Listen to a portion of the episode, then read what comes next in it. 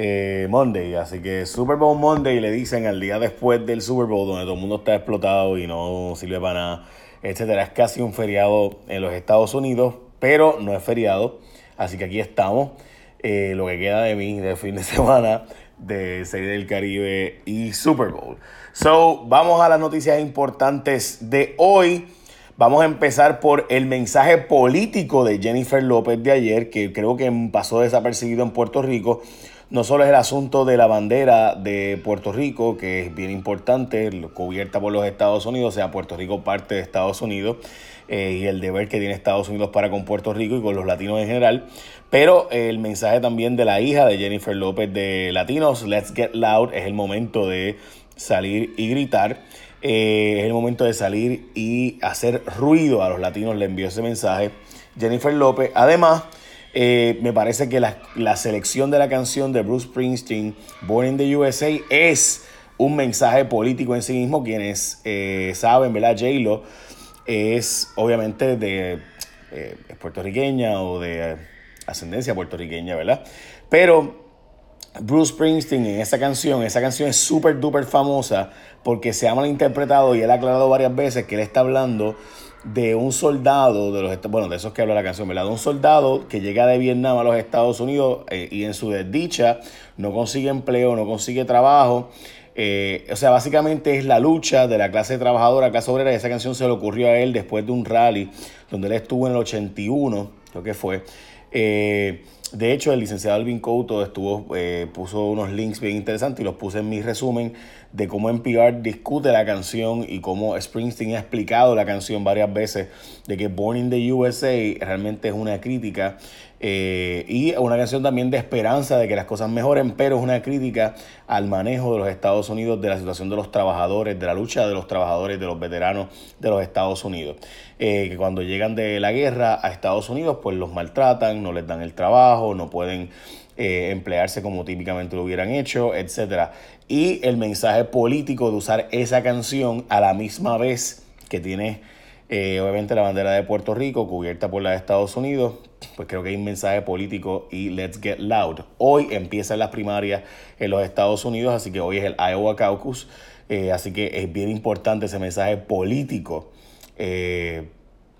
de, de, obviamente de, de lo que se hizo en ese halftime show del Super Bowl.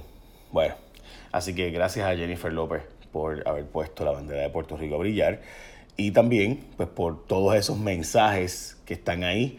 Eh, y obviamente pues cada cual interpreta lo que quiere, ¿verdad? Dirán, pero en mi opinión es un gran mensaje político lo que hizo Jennifer López ayer, más allá del asunto de, de otras cosas que pueden tomarse en consideración, como su capacidad artística, que fue excelente.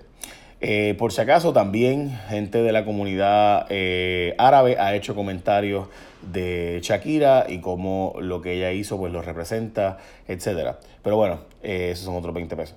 Ok, China volvió a hacerlo, trató de esconder el coronavirus, igual que el SARS. En el 2002 China fue súper duper criticada en el, en el 2002 por la forma en la que trabajó el SARS, que fue un otro virus, pero que familia de este también es un coronavirus. En este caso, el doctor Lee eh, advirtió a un grupo de médicos que parecía que el SARS volvía porque encontraron un virus diferente y que lo asustaba. Resultó ser que no era SARS, que era el coronavirus nuevo. Eh, pero entonces a él lo obligaron tres días después a firmar un documento como que cometió algo ilegal de, por haber advertido de que estaba habiendo unos casos bien raros de un virus nuevo.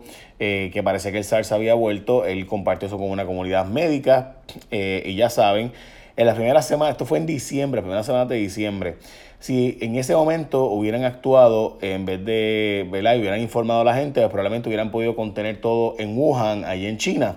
Pero China lo que hizo fue que escondió la información, mandó a callar a los médicos, le pidió a la gente que no hablaran no advirtió al público que estaba este virus rondando y por tanto la gente nos estaba protegiendo. Eh, y en las primeras semanas de diciembre también pidieron normalidad eh, y en vez de atacar el epicentro del virus cerraron el centro de comida donde se cree que comenzó todo, pero dijeron que era porque estaban haciendo renovaciones, no porque había un virus corriendo y al no actuar con rapidez y advertir al público, pues obviamente el virus se propagó. Eh, y ya saben que hubo la primera muerte fuera de China, que fue en Filipinas, debido al virus del coronavirus. Eh, de hecho, una persona que estuvo en Wuhan vino a Puerto Rico, allí fue donde empezó todo. Eso no significa que esa persona está infectada por si acaso, pero una persona que estuvo en Wuhan llegó a Puerto Rico, estuvo en Carolina, Puerto Rico y falleció la primera persona en Filipinas, como les dije, fuera de China. Ah, se le está criticando durísimamente China. De hecho, el artículo que les acabo de resumir es un artículo del New York Times que está excelente. De ahí puede salirse una película. Es tremendo artículo. Pueden buscarlo en jfonseca.com. El artículo está para pelo. Eh, así que por, la forma en la que lo manejan, ¿no? No es tanto la información, la información es la que le dije, pero es la forma en la que de nuevo, en vez de aceptar y, ¿verdad? y tratar de arreglar las cosas y lograr atacar el epicentro desde el, desde el comienzo, lo que hacen es que permite que se propague el asunto. Bueno, gente, llegó una oferta brutal, sabrosa para comenzar tus mañanas, tan rico que es el French Toast Lamb de Dennis. Está disponible, checate esto, por solo $5.99. Así que desayuna tus tostadas francesas con huevo, bacon, salchicha, calientito todo.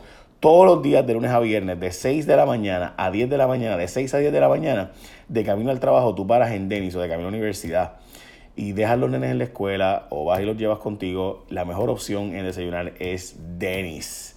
Qué rico, el French Toast Lamb con bacon, salchicha calientito por $5.99 de 6 a 10 de la mañana.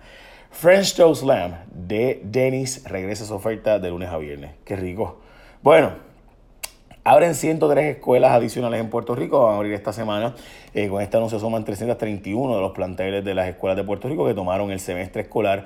Luego los eventos sísmicos reportados en Puerto Rico, como saben, hay unos bastantes que no están aptos. De hecho, Educación evalúa alternativas y la Universidad de Puerto Rico va a prestar también sus centros para eh, dar clases. Dice el presidente de la Universidad de Puerto Rico que eh, los salones y la universidad, los recintos están en perfectas condiciones. Bueno, pues estarán en... O sea, que no han sufrido por el terremoto será, pero en perfectas condiciones no están. Eso hay unos... bueno, ustedes saben. Bueno, se van de la isla montones damnificados de los seis municipios mayormente afectados por los sismos. Eh, han registrado una merma poblacional dramática. Después de esto, por ejemplo, en el caso de Yauco, el alcalde habla de que entre 200 y 300 familias completas se han ido eh, para los Estados Unidos y demás.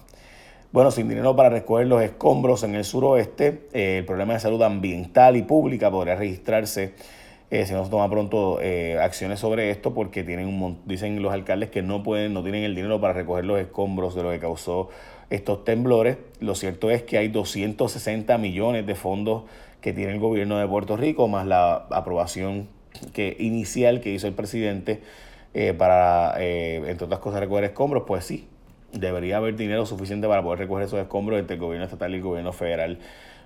Eh, debería haberlos por lo menos. Vigilantes a muerte tras sismos. Eh, un análisis realizado por primera hora demostró que ha habido un aumento de muertes en estos pueblos en la zona suroeste de Puerto Rico, particularmente de personas mayores de 60 años. Alcaldes y funerarios coinciden en que deben existir más muertes relacionadas indirectamente a los movimientos telúricos.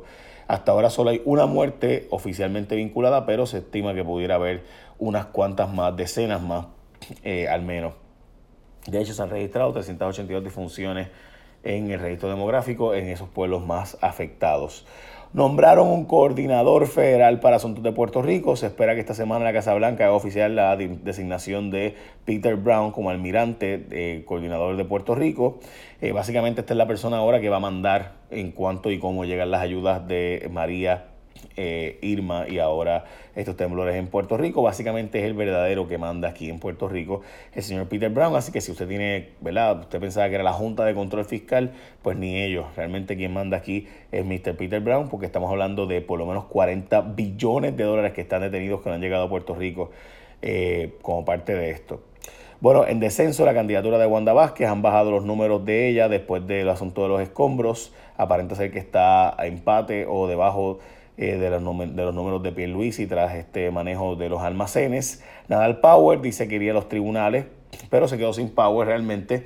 Hasta ahora se ha quedado con la carabina al hombro, se queda fuera y queda Aníbal Acevedo Vila como el único candidato del Partido Popular.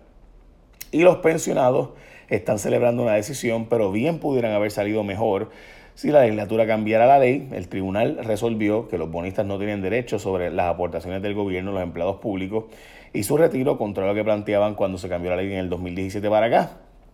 El problema es que, usando la misma lógica de esa decisión, La legislatura bien pudiera cambiar la ley ahora de financiamiento de repagos municipales eh, y con ese dinero que se dejaba a los municipios realmente pagar las pensiones en el caso del GDB. Así que el Banco Gubernamental de Fomento. Pero nada, básicamente esas son las noticias más importantes del día de hoy. Creo que hoy se va a discutir bastante el elemento político de lo que hizo Jennifer López ayer. Eh, así que esas son noticias interesantes para mí por lo menos. Eh, así que let's get loud.